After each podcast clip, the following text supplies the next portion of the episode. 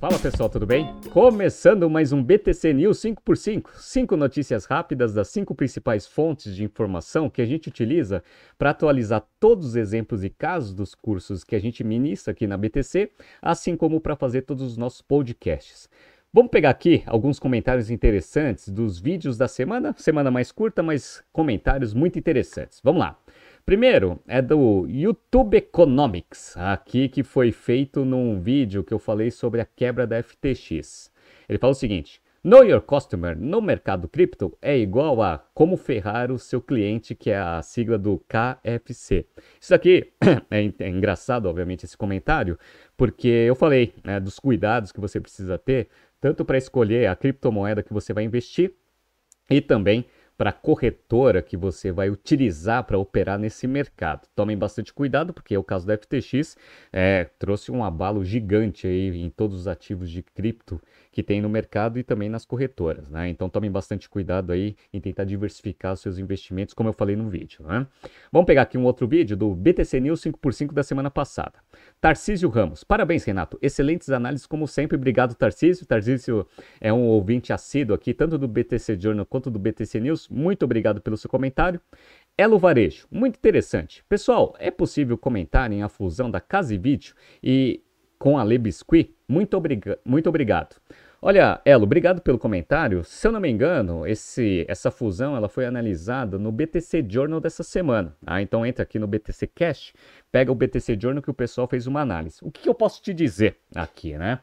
Bom, a Casa e Vídeo é um varejo que passou por muita dificuldade e estava passando por um processo forte de reestruturação. Quase quebrou. E aí parece que os financials estavam começando a melhorar e a Le Biscuit, ela tentou fazer uma abertura de capital ano passado que foi mal sucedida até porque a janela de oportunidades se fechou. Então, o que, que eu acho dessa fusão? Eu acho que eles estão fazendo a junção dessas duas operações, uma porque já está reestruturada, a outra porque está querendo fazer uma abertura de capital.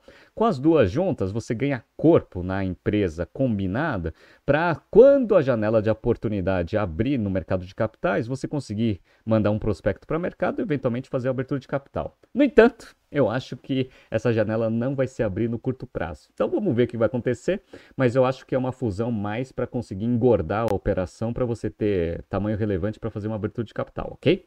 Beleza, então vamos lá.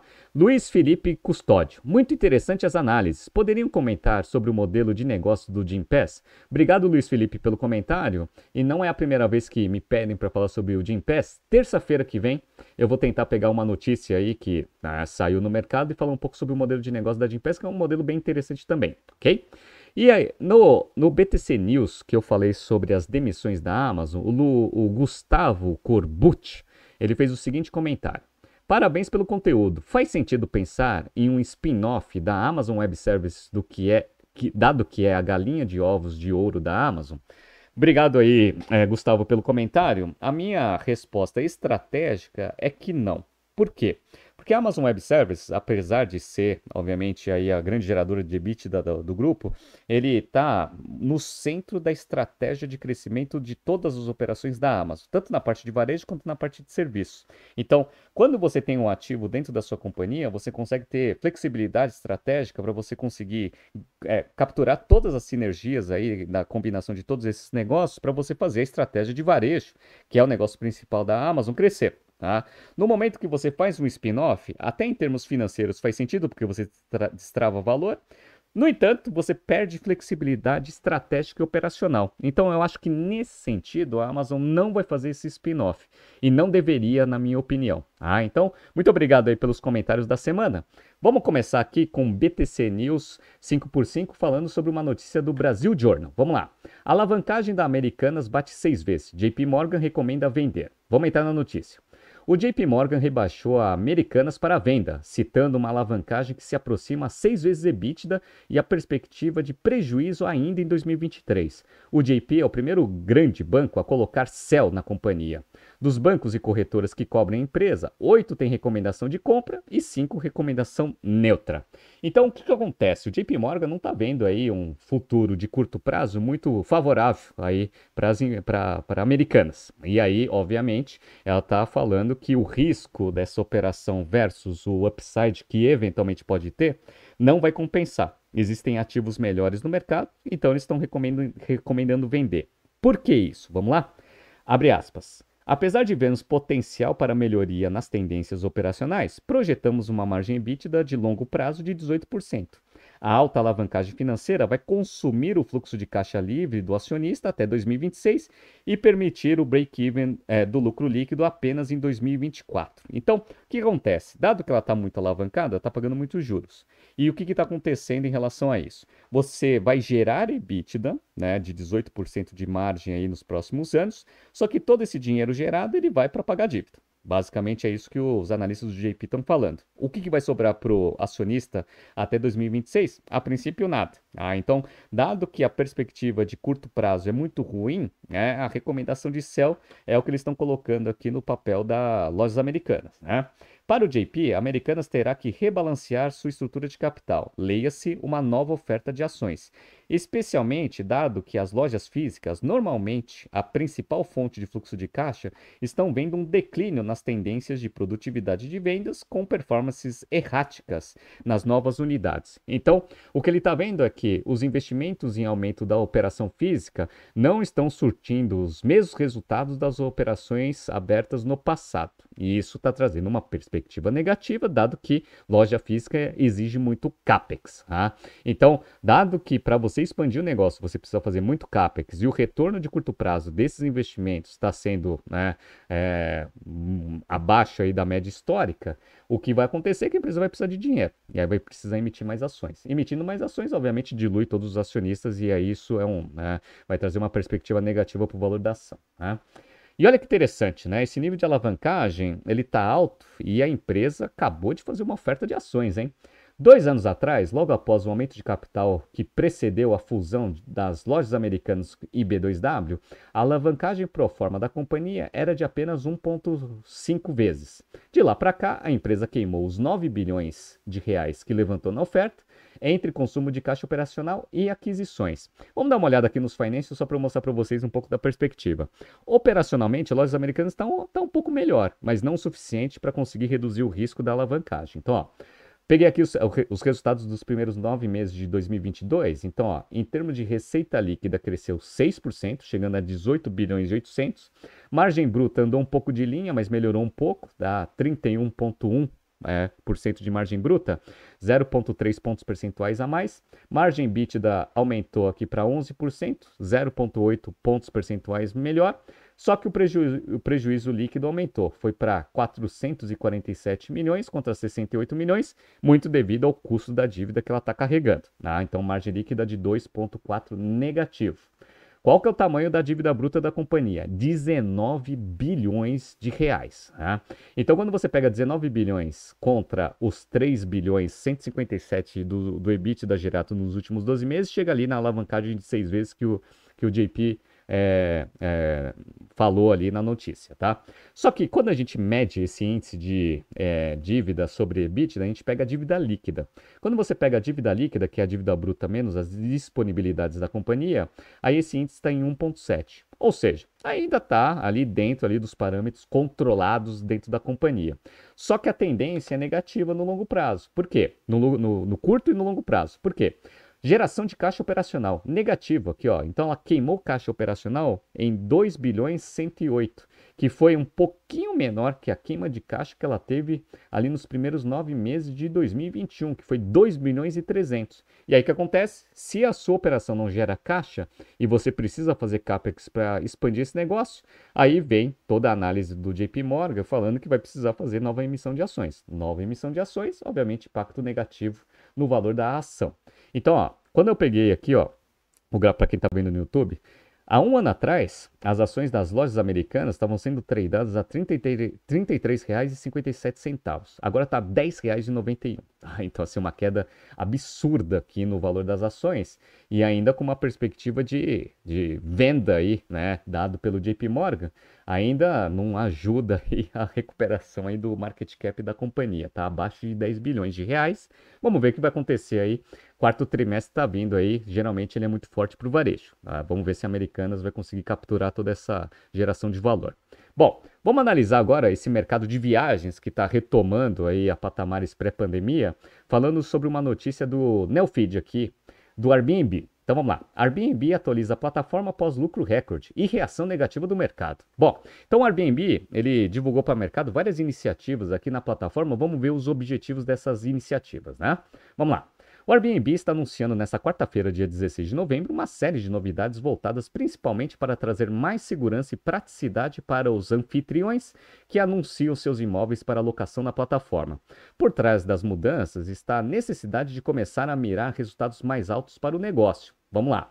Com exceção da adição de novos filtros de busca para selecionar acomodações específicas, a maioria das novidades anunciadas nesta quarta-feira foi direcionada para atrair novos anfitriões para a plataforma.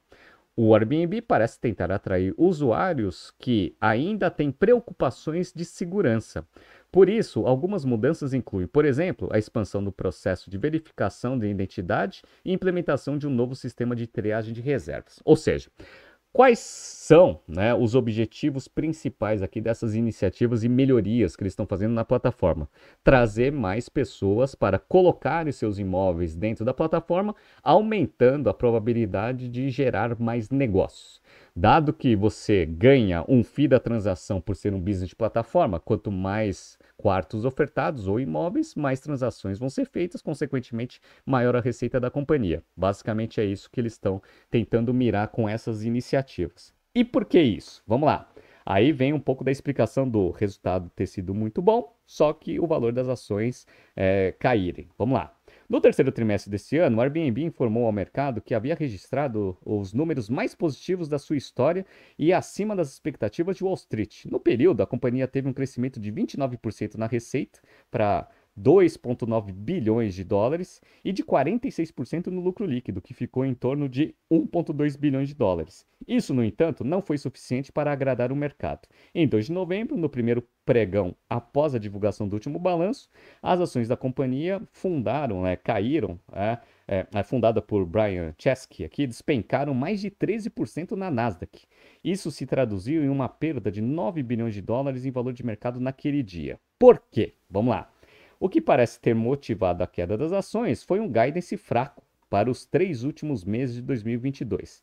Nas projeções do Airbnb, a companhia estima que sua receita possa ficar em um mínimo de 1,8 bilhões de dólares, abaixo da expectativa média de mercado de 1,85. Aí, se, segundo aí uma, um portal aí de, de captura aí de expectativa de mercado. Então, o que está acontecendo? Apesar dos resultados terem, terem sido muito bons, recorde histórico aí da companhia, a perspectiva de curto prazo, futura, é negativo. E aí os analistas estão reprecificando o valor das ações com essa nova projeção aí, esse novo guidance que a companhia está dando. Tá? Isso é preocupante para o Airbnb, Renato? Não. Por quê? Porque tanto o Airbnb quanto o Booking.com têm modelos de negócio que são máquinas de dinheiro. Tá? Então, vai ter um ajuste no valor das ações? Até vai, porque o múltiplo está muito esticado. Fez uma abertura de capital no passado e uma expectativa de valuation muito, muito esticada também. Só que isso não significa que o negócio não é bom. O negócio é sensacional, eu vou mostrar para vocês nos financials e o porquê. Vamos lá. Peguei aqui os financials dos primeiros nove meses. Então, ó, top line dos primeiros nove meses, 6 bilhões 497. E ele aumentou 2 bilhões de dólares aqui em relação a 2021, que tinha sido 4,4 bilhões. Então, ó, aumentando bastante top line aumentou o lucro operacional, 1,5 bilhões de lucro operacional contra 353 no mesmo período do ano passado, quase cinco vezes o aumento aqui de lucro operacional, que fez o lucro líquido passar para 1,5 bilhões de dólares só nos primeiros nove meses de 2022, contra um prejuízo de 406. Bom, que, que aconteceu? Bom, com a abertura de capital, ela diminuiu bastante o nível de alavancagem, então o resultado financeiro que tinha sido menos 300 milhões foi para mais 13 milhões. Então isso contribuiu, sem contar, obviamente, o ganho de escala da operação. Outra coisa, e para mim é o principal, é, principal ponto positivo do modelo de negócio, é o seguinte: o Airbnb ele não faz parcelamento. Essa é uma das primeiras coisas fundamentais. Então ele recebe rapidamente aí do cliente. Só que quando o cliente ele aluga um, um quarto, por exemplo, ele vai utilizar esse quarto no futuro. E aí você só vai disponibilizar o dinheiro para quem está alugando o quarto só depois da estadia feita. O que isso significa? ciclo de conversão de caixa invertido. Então, ó, eu estou mostrando aqui para vocês, só de receita antecipada, no dia 30 de setembro de 2022, eles tinham 1,2 bilhões de dólares de receita antecipada. E o que, que isso significa? Ciclo de conversão de caixa invertido. Então a empresa é uma grande geradora de caixa operacional. Só para vocês verem aqui, ó, a posição de caixa da empresa no dia 31 de 12 de 2021 era de 6 bilhões, está em 7 bilhões e meio. Tá? Então aumentou em 1 bilhão e meio é, e a posição de caixa em 9 meses. Por que, que isso está acontecendo? Ciclo de conversão de caixa invertido, grande geração de caixa operacional. Então, ó, o fluxo de caixa das atividades operacionais nos primeiros nove meses passou de 1 bilhão e 900 para 2 bilhões e 900. Então adicionou 1 bilhão na geração de caixa operacional. E como é um business de plataforma, o nível de capex é muito baixo, asset light. Só 16 milhões de dólares de capex. Então você gera quase 3 bilhões de caixa operacional com 16 milhões de dólares de capex de CAPEX. O que, que isso significa? Significa uma máquina de dinheiro. Então, a empresa, apesar de ter o valor das suas ações sendo ajustadas a patamares um pouco mais racionais em termos de múltiplo, não significa que o Airbnb está ruim. Então, ó, aqui, ó, há um ano atrás, as ações estavam sendo tradeadas a 196 dólares e 42 centavos. Agora está 99 né, dólares e 30 centavos, aí quase 50% de perda. Mas fiquem tranquilos, é uma máquina de dinheiro. Booking.com é assim também, tá bom? Bora. Vamos pegar uma outra empresa que está crescendo aí com né, esse segmento de viagens, só que com um modelo um pouquinho diferente, que é o Decolar.com. Então, notícia aqui do Bloomberg Linha. Decolar relata quarto prejuízo consecutivo no terceiro trimestre, mas avança no Brasil. Vamos entrar aqui na notícia. Vamos lá. A agência digital de viagens Decolar informou nesta quinta-feira, dia 17, que teve prejuízo líquido de 9,3 milhões de dólares no terceiro trimestre de 22, elevando para um total de 50,4 milhões de dólares até agora este ano de prejuízo. O resultado veio apesar de um boom nas transações no Brasil, que cresceram 46% em relação ao ano anterior. Ah, então, uma das maiores operações da Decolar é aqui Brasil. E aí que vem um, um, um, primeiro ponto de, de diferença em relação ao modelo aqui da, do Airbnb.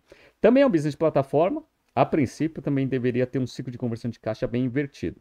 Só que, como o Brasil é uma das principais operações do Decolar.com, e para conseguir aumentar o top line, aqui a maior parte das empresas trabalha com parcelamento. Tá? Então você não recebe o dinheiro tão rápido que nem o Airbnb, por exemplo. Tá? Mas ainda assim tem um ciclo de conversão de caixa invertido. Isso é bom, mas não é tão invertido que nem o do Airbnb. Esse é o primeiro ponto. Né? Vamos entrar aqui na notícia até para entender um pouco do que está acontecendo.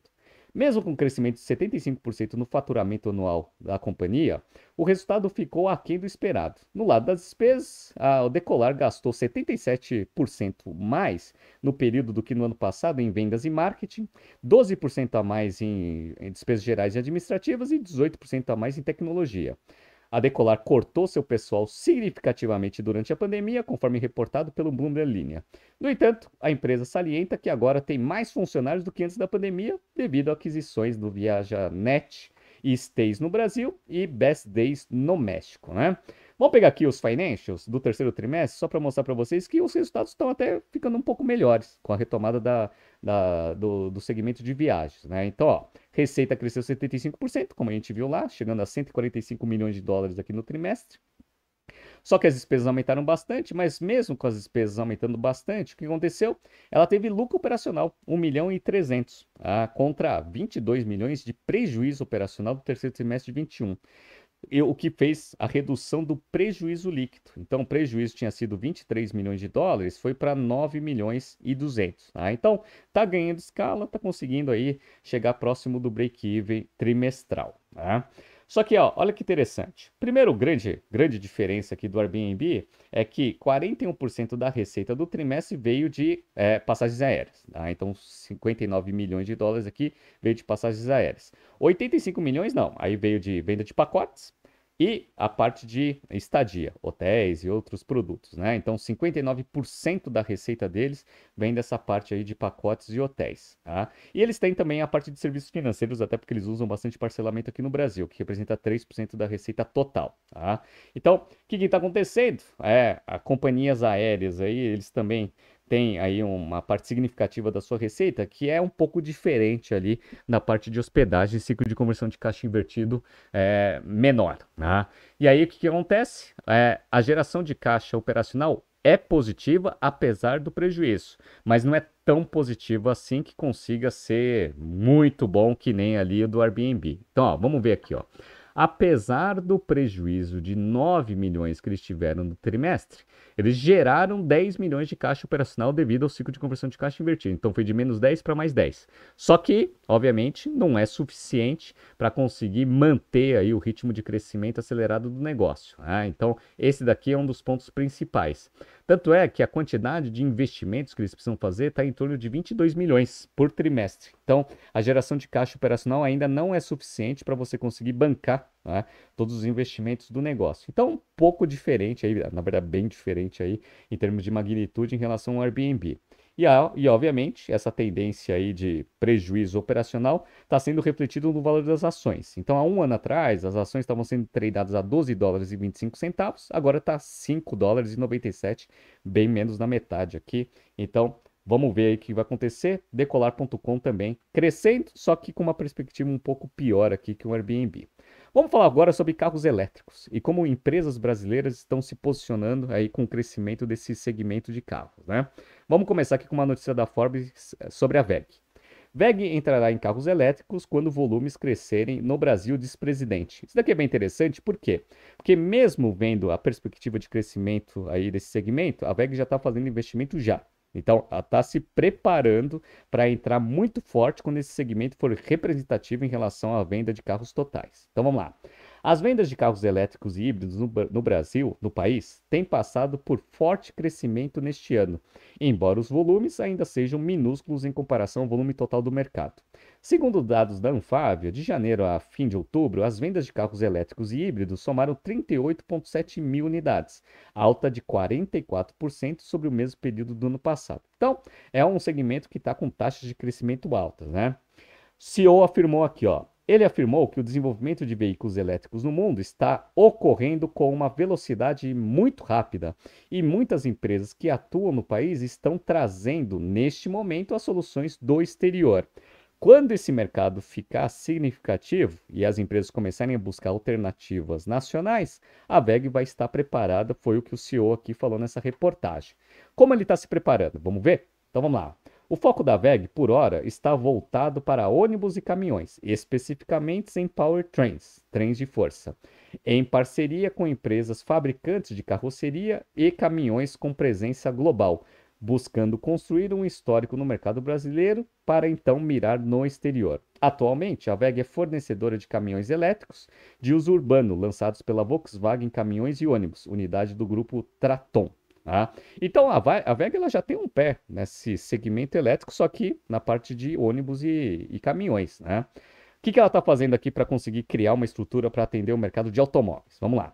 A VEG anunciou em setembro um investimento de 660 milhões de reais, que inclui uma nova fábrica que será dedicada principalmente a, a motores para o segmento de mobilidade elétrica. O cronograma prevê a conclusão da nova instalação na cidade sede da empresa, Jaraguá do Sul, em Santa Catarina, no primeiro trimestre de 2024. Abre aspas aqui para o presidente. A mobilidade é um negócio que vai ser representativo na VEG só não sei em que período afirmou. Mas já está se preparando. Isso daqui mostra aí uma visão estratégica aqui da empresa. Para o analista Daniel, do Itaú BBA, a mobilidade elétrica será a próxima fonte de receita de bilhões de dólares da companhia, embora, conforme sinalizado pelo presidente da companhia, a velocidade de crescimento da empresa no setor ainda seja incerta, conforme relatório enviado a clientes na semana passada. Mas é interessante ver que mesmo ainda não vendo quando que esse segmento vai ser representativo em termos de receita, a empresa já se prepara no curto prazo. Isso daqui mostra uma visão estratégica muito apurada do presidente. Né? Ainda no campo de eletrificação, outra estratégia da VEG envolve estações de carregamento para veículos elétricos, onde a Tesla é muito forte que a empresa está começando no Brasil, mas que, uma vez que não há demanda suficiente no país, também quer avançar em outros mercados, priorizando as Américas. E aí eles estão focando no desenvolvimento desse, dessa solução para o México, onde a quantidade de carros elétricos é um pouco maior aqui aqui no Brasil, né? Bom, a VEG, como a gente sabe, é uma das melhores empresas aí em ramos industriais do mundo, tá? com uma visão estratégica de médio e longo prazo muito apurada e que vem tendo resultados muito bons. Ah, então é uma das poucas empresas que quando a gente pega aqui a tendência de ações há um ano atrás está no positivo. Então, há um ano atrás as, as ações estavam sendo tradeadas aqui a, a R$ 35,79, hoje fecharam a R$ 39,55. Então, tá tendo um ganho aí para quem investiu na VEG aí nesse último ano, muito pequeno, obviamente, né, mas ainda está positivo. Vamos pegar a última empresa aqui, a última notícia, sobre é, a perspectiva do segmento de carros elétricos e o que, que isso influencia na operação, que é a Vale. Então, ó, valor econômico. Vale assina contrato com GM para fornecimento de níquel usado em bateria de veículos elétricos. Essa não é a primeira notícia que eu, que eu analiso sobre a Vale. A Vale já tinha até desistido no passado aí de explorar níquel, só que com essa mudança aí de tendência de carros elétricos e a demanda por níquel vai aumentar até por causa da bateria, a Vale reestruturou sua estratégia de crescimento e agora está apostando bastante na, nas minas de níquel que ela tem. Vamos pegar aqui a notícia. A Vale comunicou há pouco que sua subsidiária, a Vale Canada Limited, e a General Motors anunciaram hoje a assinatura de um acordo com o fornecimento de longo prazo de sulfato de níquel para baterias aqui no Quebec, Canadá. As entregas estão previstas para começar no segundo semestre de 2026. A mineradora e a GM estão é, é, é, também concordaram em estudar formas colaborativas de parceria no desenvolvimento de tecnologias avançadas e caminhos de comercialização para recuperar metais reciclados. Olha que interessante. Né?